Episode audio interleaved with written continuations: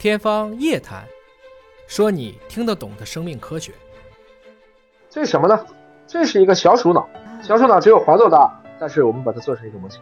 那这样的一个小鼠脑，我们追求精确。小鼠脑有七千万个神经元，我们可以把它想成 CPU 啊。小鼠脑有七千万个 CPU，猴脑六十亿个神经元，人脑八百六十亿个神经元。所以，我们从算力的角度来讲，猴的算力是小鼠的一百倍，人的算力是猴子的大概十几倍，是这么一个情况。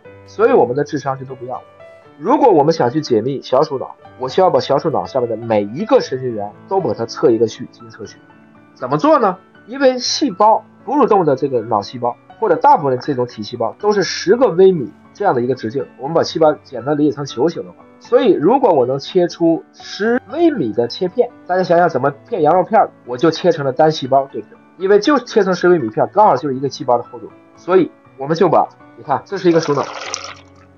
那像我们的拉花一样，我们把一个黄豆大小的鼠脑，通过华大自主的时空组学的技术切成十微米片，这一共是大概一千三百多片。然后我把每一片就用我刚才讲到的测序全部给它把测序测完，相当于我先把小鼠脑做微分，测完序以后积分回去，我就得到了所有小鼠脑所有神经元的这样的一个拓扑结构，相当于小鼠的神经系统的结构，我已经大概能知道了。功能我们还要再去验证。这就是追求极致的结果。它有什么好处呢？我的分辨率可以达到五百个纳米。五百纳米是个什么概念呢？我已经能看到亚细胞结构了。我能看到基因到底是在细胞核里啊，还是在线粒体里呀？有没有跨膜呀？这些现象都可以去看到。这就为今天的脑科学带来了一个极大的影响。七月十二号，我们刚刚跟蒲牧明先生、蒲牧明先生的临港实验室完成了猴脑。就是我说的六十亿，这是一个七千万的六十亿的神经元，我们测了一亿个细胞，那一篇文章的数据量三百个 T，一篇文章三百个 TB，我们一般的硬盘可能就一个 T，我这一篇文章后面所测到的数据量就是这么大，这是第一次我们的生物技术开始沿着 IT 技术发展了，因为存储预算完全跟不上我，就是到了一个大数据的一个时代，这也是一个追求精确的结果。有的时候精确不是一个确定的答案，它可能会变成一组概率模型。量子力学就是测不准的。